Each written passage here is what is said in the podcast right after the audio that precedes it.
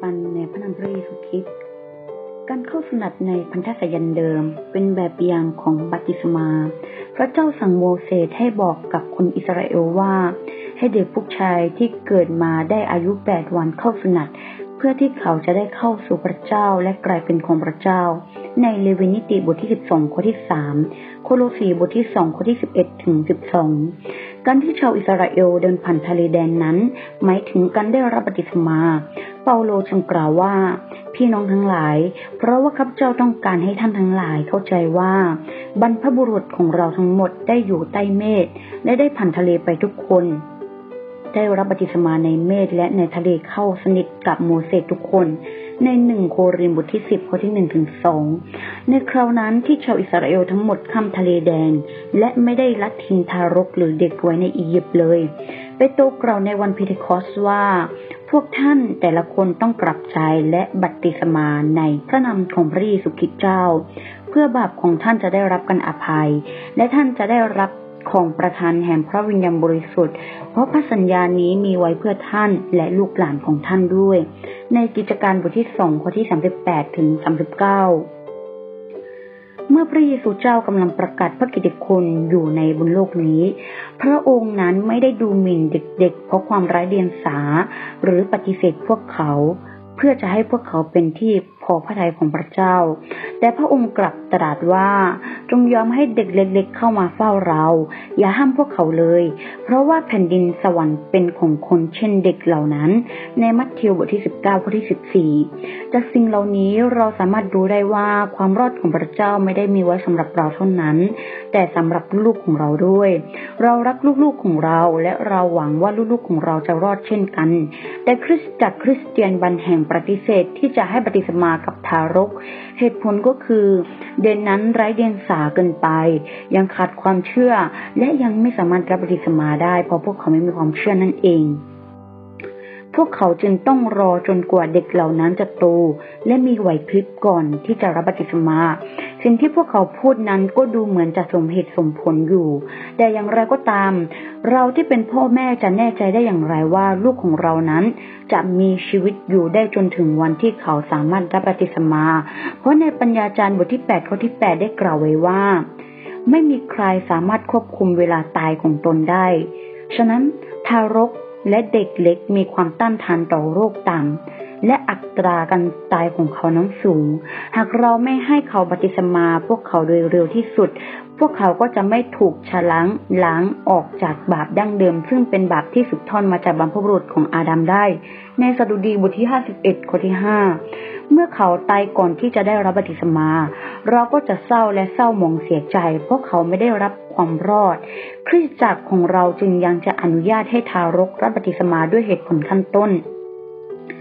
ถึงแม้ว่าเด็กทารกนั้นไม่รู้จริงๆไร้เดียงสาและยังไม่มีความเชื่อก็ตาม แต่พวกเขานั้นก็สามารถรับบัติสมาได้อย่างไร ก็รับบัติสมาได้โดยการที่ต้องเชื่อว่าพระเยซูทรงเป็นพระผู้ช่วยให้รอด ทารกต้องรับบัติสมาด้วยการอาศัยความเชื่อของพ่อแม่ เช่นเดียวกับที่ทารกสามารถรักษาให้หายป่วยได้โดยอาศัยความเชื่อของพ่อแม่แทนความเชื่อของทารก ในพระคัมภีร์ในช่วงมัทธิวมาระโกลูกาพวกนี้หรือว่ายอนพวกนี้เราสามารถเห็นได้ว่า มีพ่อแม่หลายคนที่มีลูกๆของตัวเองที่กำลังป่วยอยู่ แต่ลูกของเขานั้นยังไม่มีความเชื่อ เพราะเป็นเด็กทารกอยู่ แต่ว่าพระเยซูทรงรักษาเขาเหล่านั้นให้หายโดยการพึ่งพาความเชื่อของพ่อแม่ของเขา ด้วยการ พึ่งพาความเชื่อของเด็กทารกนั้น จนทำให้เด็กทารกหายในที่สุด ฉะนั้นเช่นเดียวกัน วันนี้ต่อให้ลูกๆของเรายังไร้เดียงสาอยู่ ยังไม่รู้ว่าความเชื่อนั้นคืออะไร แต่ด้วยความเชื่อของพ่อแม่จะทำให้ลูกๆนั้นสามารถรับบัติศมาได้นั่นเอง ฉะนั้นวันนี้ถึงแม้คริสตจักรบางที่จะจะไม่อนุญาตให้ คนเหล่านั้นก็คือเด็กทารกรับบัติศมาได้ แต่ว่าคริสตจักรเราไม่เห็นด้วยกับข้อนี้ เพราะเราไม่รู้ว่าเด็กนั้นจะมีอายุเวลาชีวิตได้ถึงเมื่อใด เพราะว่าเวลาชีวิตของเรานั้นไม่แน่นอน เราจะตายวันพรุ่งวันนี้หรือว่าเดือนข้างหน้าก็ได้ ฉะนั้นการรับบัติศมาก่อนที่เขาจะตายไปนั้นเป็นสิ่งที่ดีที่สุดคริสตจักรอนุญาตให้ทารกรับบัพติศมาด้วยความเชื่อของพ่อแม่ แต่ก็จะมีเงื่อนไขว่าพ่อแม่นั้นต้องทำหน้าที่ในการสั่งสอนให้สำเร็จ และต้องทำหน้าที่ในการสั่งสอนพระชนะของพระเจ้าให้ดีที่สุด ถ้าเด็กรับบัพติศมาและสอนพระชนะพระเจ้าได้ไม่ดี จนภายหลังเขาไปทำบาปเด็กคนนั้นก็จะถูกลงโทษรุนแรงกว่าคนต่างชาติที่ไม่ได้รับบัติศมา และพระเจ้าจะยังลงโทษพ่อแม่ของเด็กที่ไม่ได้ทำหน้าที่การสั่งสอนให้กับลูก ลองย้อนไปว่า ถ้าคนคนหนึ่งเด็กคนหนึ่งไม่ได้รับบัพติศมาในตอนที่เขายังเป็นทารกอยู่ พอเขาได้ทำบาปเขาสามารถรับบัพติศมาและชำระบาปของเขาได้เมื่อเขาโตขึ้น แต่คนคนหนึ่งที่รับบัติสมาในตอนที่เขายังเป็นทารก และยังทำบาปอีก เขาจะไม่สามารถรับบัติสมาเป็นครั้งที่สองได้ เพราะการรับบัติสมานั้นมีแค่คนละครั้งเท่านั้น ส่วนคนที่รับบัติสมาในตอนเด็ก และพ่อแม่ไม่ได้สั่งสอนหรือว่าให้ความสำคัญกับเด็กในการส่งพระชนะ จนเด็กเหล่านั้นไปทำบาปพวกเขาเหล่านั้นก็จะถูกลงโทษตลอดไปเป็นนิดในภายภาคหน้านั่นเอง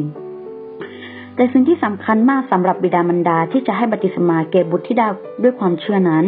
แต่การสองหลังบัติสมามีความเชื่อมากกว่าและไม่เรียบง่ายเลย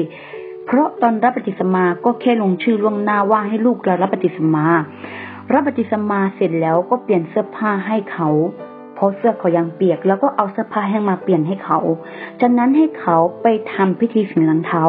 สิ่งเหล่านี้เราสามารถทำได้ในวันเดียวกัน โดยที่เราไม่ต้องเสียงพลังงานอะไรมากมาย แต่ความรับผิดชอบในการสอนหลังจากเขารับบัติสมานั้น อย่างน้อยก็ต้องสอนจนกว่าเขาจะมีครอบครัวและอาชีพ มีพื้นฐานทางเหตุผล สามารถ รู้เหตุผลว่าสิ่งไหนควรสิ่งไหนไม่ควร และสามารถกลายเป็นคนที่อิสระได้ แต่พ่อแม่บางคนนั้นต้องพาลูก หรือสั่งสองลูกจงไปถึงฝั่ง จนถึงวันที่เขาจากโลกนี้ไป จากสิ่งนี้เราจะเห็นได้ว่าการสอนพระชนะของพระเจ้าให้แก่ลูกๆหลานๆของเรานั้น จะไม่มีที่สิ้นสุดอย่างแน่นอน การสอนลูกไม่ได้แค่ยาวและยากเท่านั้น ไม่ได้ใช้เวลาที่ยาวนานเท่านั้น แต่เราสามารถวิเคราะห์ได้ดังนี้นั่นก็คือ เด็กปฐมวัยนั้นง่ายต่อการยอมรับและสั่งสอนของผู้ปกครอง ตราบใดที่ผู้ปกครองไม่ประมาทในการสอน ก็จะไม่มีปัญหาใหญ่โตในชั้นเรียนปฐมวัยนั้น เด็กๆจะมีความเชื่อที่บริสุทธิ์ในพระเจ้า และยอมรับคำสอนของพ่อแม่ได้ง่าย ตราบใดที่พวกเขาได้รับการชี้นำและให้กำลังใจอย่างระมัดระวัง พวกเขาจะไม่มีปัญหามากนัก แต่เมื่อเด็กมาถึงชั้นเรียน ของอาเด็กและกลายเป็นเยาวชน พวกเขาจะเริ่มไม่ชอบอยู่บ้านและชอบที่จะเล่นกับเพื่อนๆ พวกเขาชอบอยู่ข้างนอกเป็นเวลานาน และได้รับอิทธิพลจากเพื่อนและบุคคลภายนอกมากขึ้นเรื่อยๆ และในวัยมัธยมต้นนั้น พวกเขามักจะซุบซิบพูดคุยกับเพื่อนร่วมชั้น แต่กับพ่อแม่นั้นจะไม่ค่อยพูดคุยกัน และการพูดคุยสนทนากับพ่อแม่นั้นจะลดลง ฉะนั้น ในตอนมัธยมต้นร่างกายของเด็กเหล่านั้นก็จะเจริญเติบโตได้อย่างรวดเร็วและไว แต่จิตใจนั้นจะโตตามไม่ทันร่างกาย กลายเป็นคนที่เหมือนผู้ใหญ่ในด้านร่างกาย แต่จิตใจของเขานั้นยังไร้เดียงสาเหมือนกับเด็กนั่นเอง และตัวเขาเองก็รู้สึกว่าในตัวเขานั้นมีบางอย่างที่ไม่สามารถอธิบายได้ เป็นสิ่งที่อธิบายไม่ถูก เวลานี้พ่อแม่จึงควรที่จะปฏิบัติต่อเขาในฐานะผู้ใหญ่หรือเด็กดีล่ะ มันเป็นปัญหาความรู้ทุกประเภทได้รับการปลูกฝังอย่างต่อเนื่องในโรงเรียน เพื่อให้เขานั้นสามารถมีความคิดเห็น แสดงความคิดเห็นของตัวเองออกมา และสามารถเปลี่ยนแปลงต่อไป นี่เป็นช่วงเวลาสำคัญที่กำหนดของความสำเร็จหรือความล้มเหลวของเด็กเหล่านั้น และการก่อตัวของบุคลิกภาพของพวกเขา ดังนั้นช่วงนี้จึงเป็นช่วงที่ไม่ค่อยมั่นคงและอันตรายที่สุด ฉะนั้นถ้าเป็นไปได้พ่อแม่ควรจะให้ความสำคัญในช่วงเวลานี้ของเด็ก โดยการเอาใจใส่แล้วก็อยู่เคียงข้าง และคอยดูแลให้กำลังใจพวกเขาเสมอนะคะ วันนี้ดิฉันขอแบ่งปันพระชนะของพระเจ้าถึงเพียงเท่านี้ ขอขึ้นสง่าราศีแด่องค์พระผู้เป็นเจ้าผู้อยู่บนฟ้าสวรรค์ และขอให้พระคุณสันติสุข จงดำรงอยู่กับธรรมิกชนที่พระเจ้าทรงรักทุกคน อาเมน